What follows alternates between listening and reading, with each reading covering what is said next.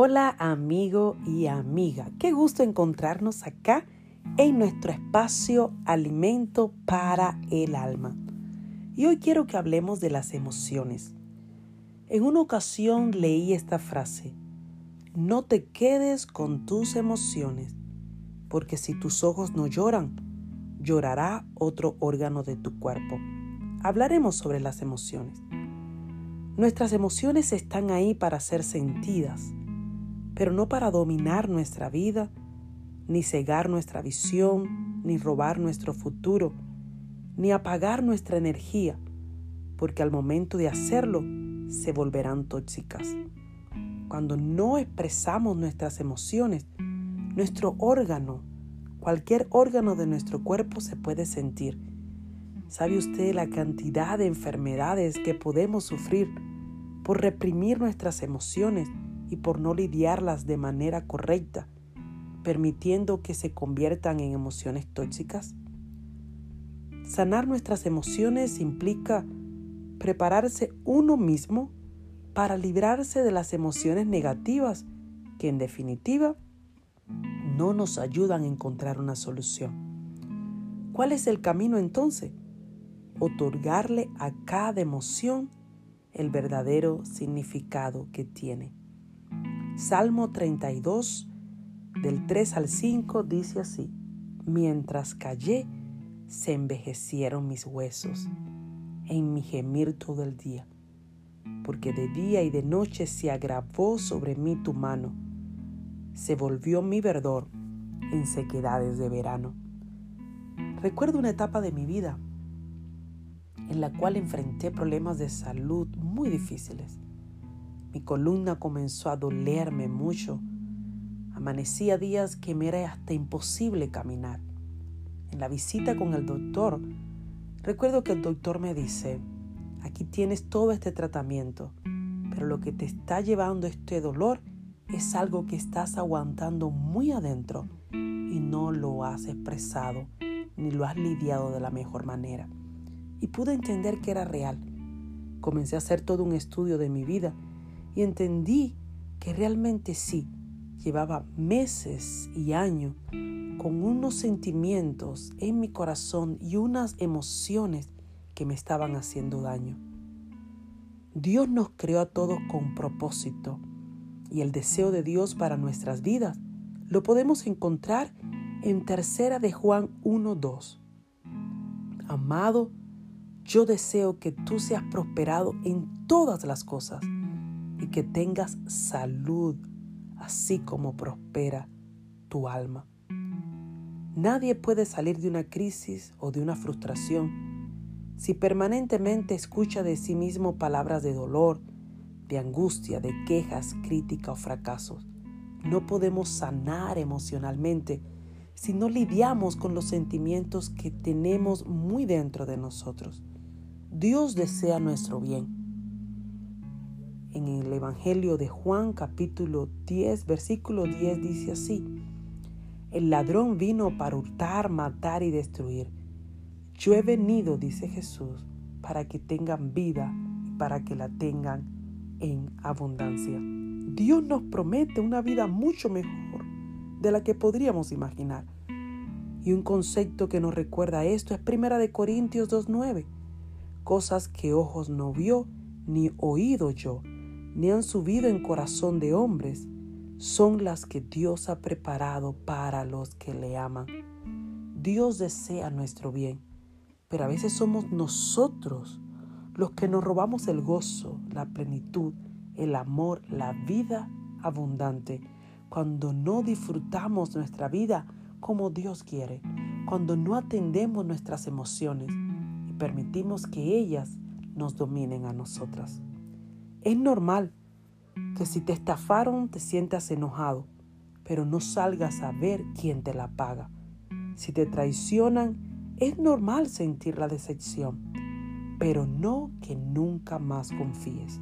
Si te humillaron, es natural sentir vergüenza, pero no dejes de, relacionarte. Si no te amaron, es natural sentir rechazo, pero no busques ser rechazado. Si te lastimaron, es natural sentir tristeza, pero no que te amargues y renuncies a tus sueños. Si te frustraron tus planes, es natural sentir la decepción, pero no que vivas para el rencor. Cuán importante es poder trabajar con nuestras emociones, reconocerlas que están ahí y buscar el camino más saludable para lidiar con ellas. Estaremos hablando sobre nuestras emociones y cómo evitar que nuestras emociones se conviertan en emociones tóxicas. Así que les espero aquí en nuestro espacio, Alimento para el Alma.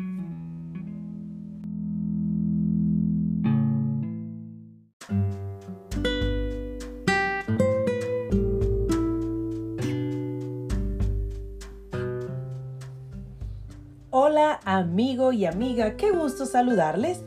Y aquí estamos en nuestro espacio Alimento para el Alma. Hemos continuado una serie sobre las emociones y hoy hablaremos sobre la culpa. ¿Quién no ha sentido culpa alguna vez? Y es razonable. Es razonable que así sea porque hemos vivido en una cultura que emplea el premio y el castigo para socializar y mantener el orden.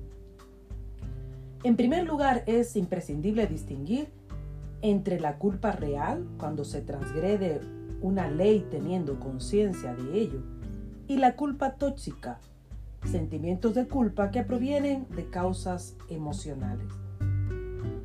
La culpa no es la estrategia adecuada para avanzar y crecer pues si bien aporta beneficios secundarios, presenta también daños muy concretos. Muchas personas sufren lo que a veces se denomina culpa tóxica o crónica. Y esta está estrechamente relacionada con un falso y abrumador sentido de responsabilidad. Esto se deriva del entorno infantil y se lleva a la edad adulta, a las relaciones ya sean románticas, laborales, de amistades u otras.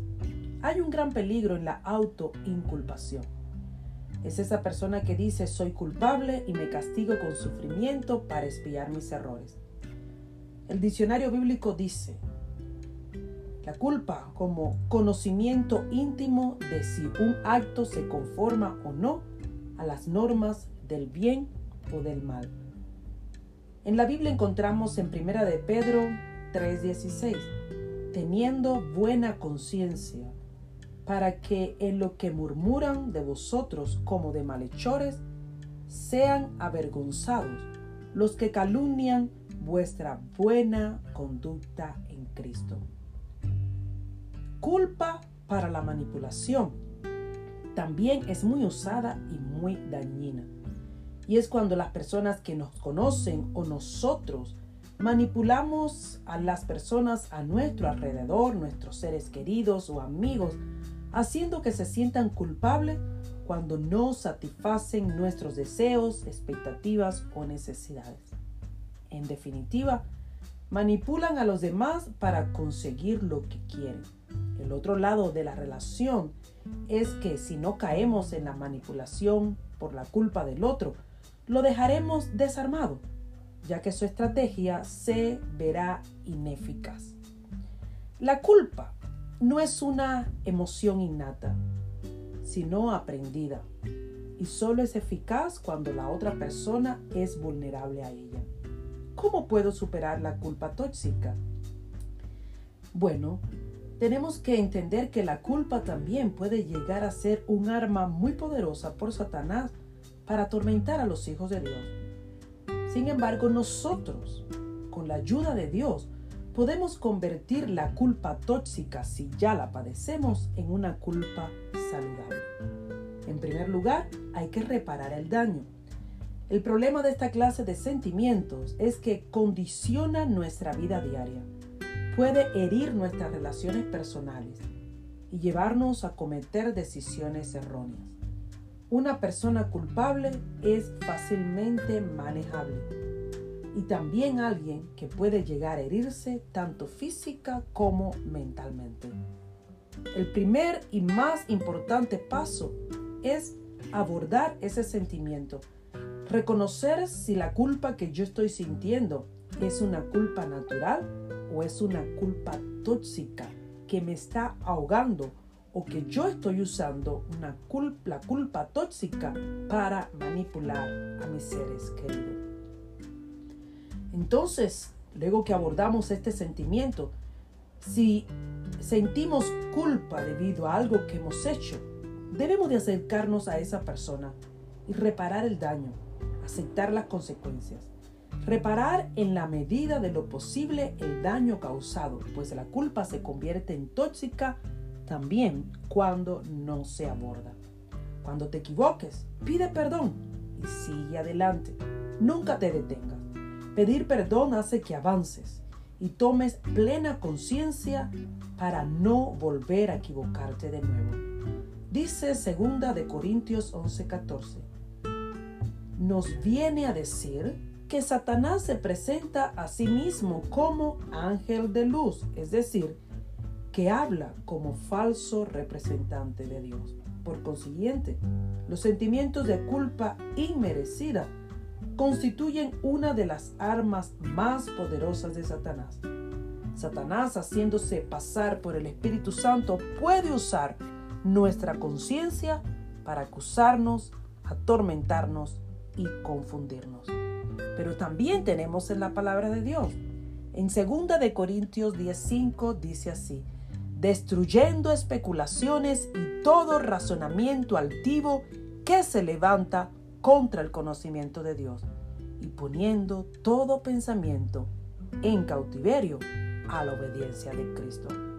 Vivamos nuestra vida en obediencia a Cristo. Llevemos nuestros sentimientos a la luz de Cristo para poder manejarlos sanamente y no tener culpa tóxica en nuestras vidas.